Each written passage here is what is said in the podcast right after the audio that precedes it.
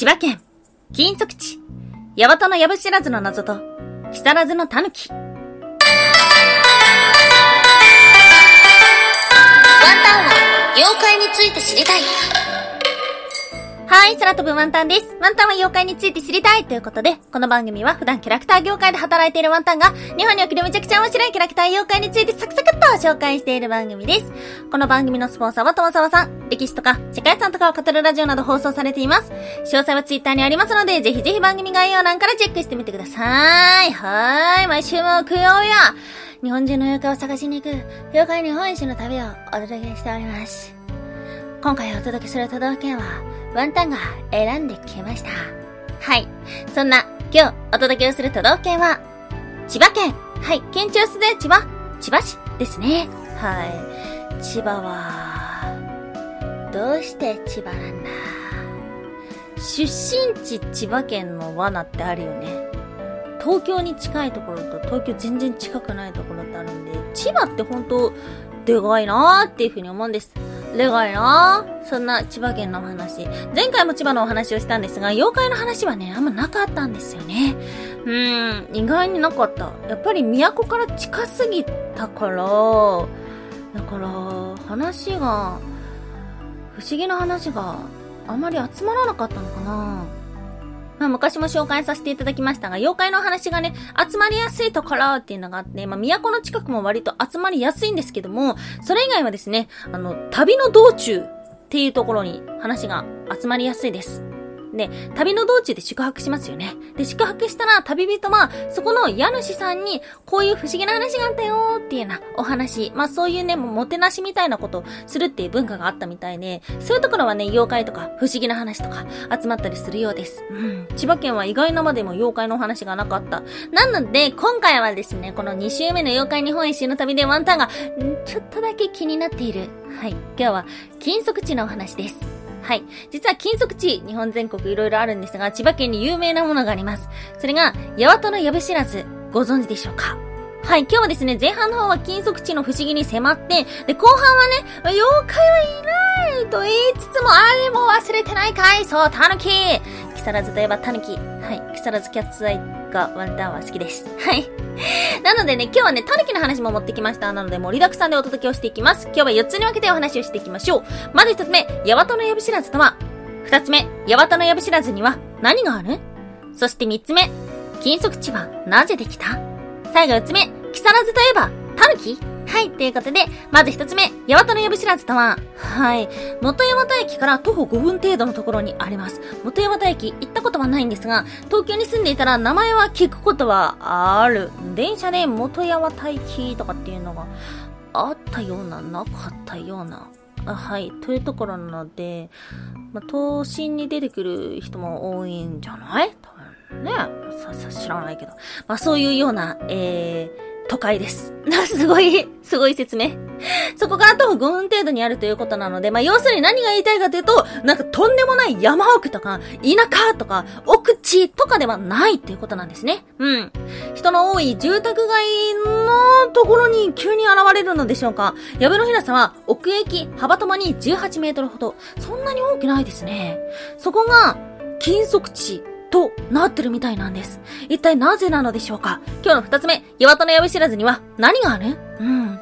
ここは金属地として、江戸時代頃にはすでに語られていたと言われています。その説っていうのがいくつかあるんですけども、あなたは何だと思いますか？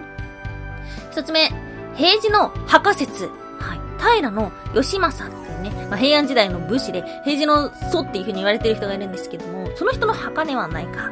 もしくは、義政の息子の正門の息子、墓なのではないか。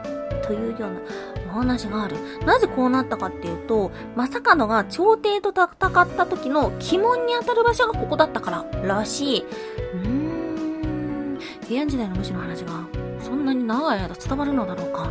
そしてその他、迷って帰ってこれなかった説っていうのがあります。入った迷って帰ってこれなかったってことですよね。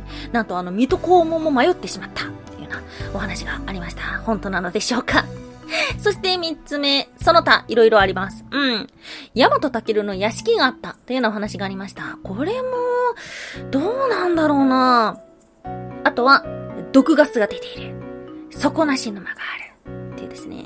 まあ、なかなか、えー、お得意のファンタジーの世界なのではないでしょうか。ではあるんですけども、こういったいろんな説がある中、ワンタンはこれじゃないかなっていうふうに思ったものがあります。それは、ここは、八幡の土地じゃなかった。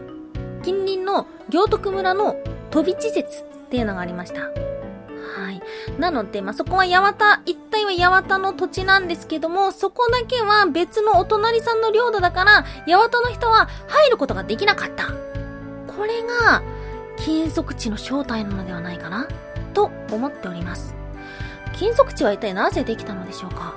はい、今日の3つ目、金属地はなぜできた？はい、今、今お話をしたように、ワンタンの推理では、毒が出るわけでも、底なし沼があるから危ないわけでも、そして、水戸黄門までもが迷子になったとか、いうことではなくて、ここだけが、八幡の土地じゃなかった。っていう説だと思うんですね。じゃあこれが、なんでその通りに語られなかったのかっていうことなんですよ。それがワンタンは今回すごい疑問に思ってて、まあ、日本人特有の曖昧さというか、事実を隠すところというか、その、なんだろうな、こんなにわかりやすい理由をなぜファンタジーにしたのかっていうよりも、今回のお話でワンタンが気づいたのは、私たちの祖先っていうのは重大な事実を曖昧にして、ファンタジーにする種類の人間なのかもしれないっていう風に思いました。うん。なのでね、まあ、ちょっと金属地の謎に迫ると言いながら迫りきれてないところではあるんですが、今回の発見っていうのは個人的に興味深いものではあります。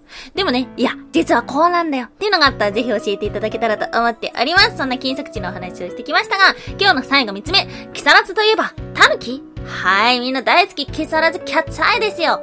ワンタンもね、いつ見たんだっけ？DVD 見てみたからリアルタイムで見てないんだけど、めっちゃ面白いよね木更津キャッツアイ同時視聴会めっちゃやりたいんだけど誰かやりませんか？はい。で、その中に登場するタヌキいましたよね。なんで木更津といえばタヌキなんでしょうか？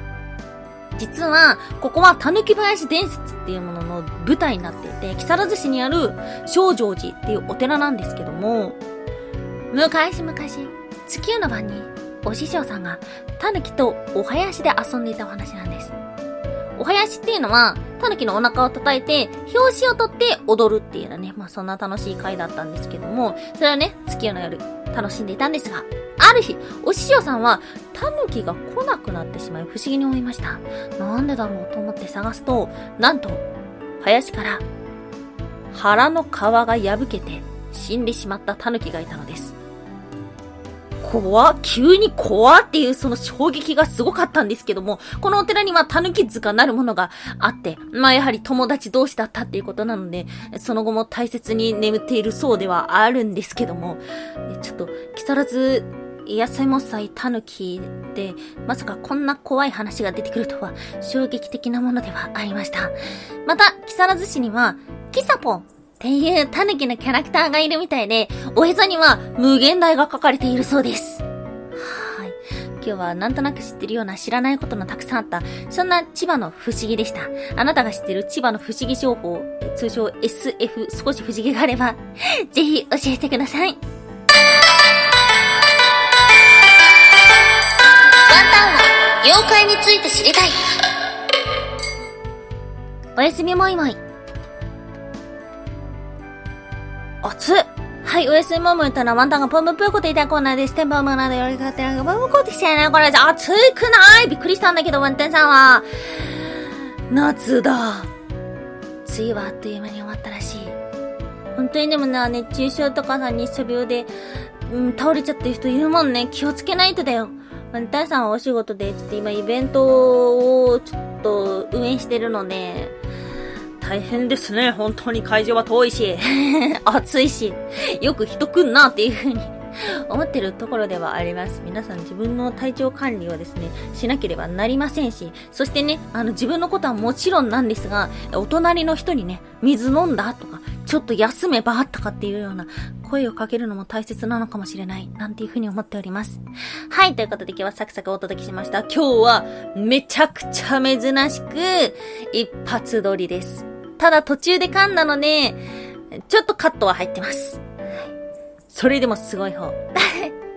はい。ワンタンさんお疲れ様でした。はい。ということで今日もお聴きいただきましてありがとうございました。以上、空飛ぶワンタンでした。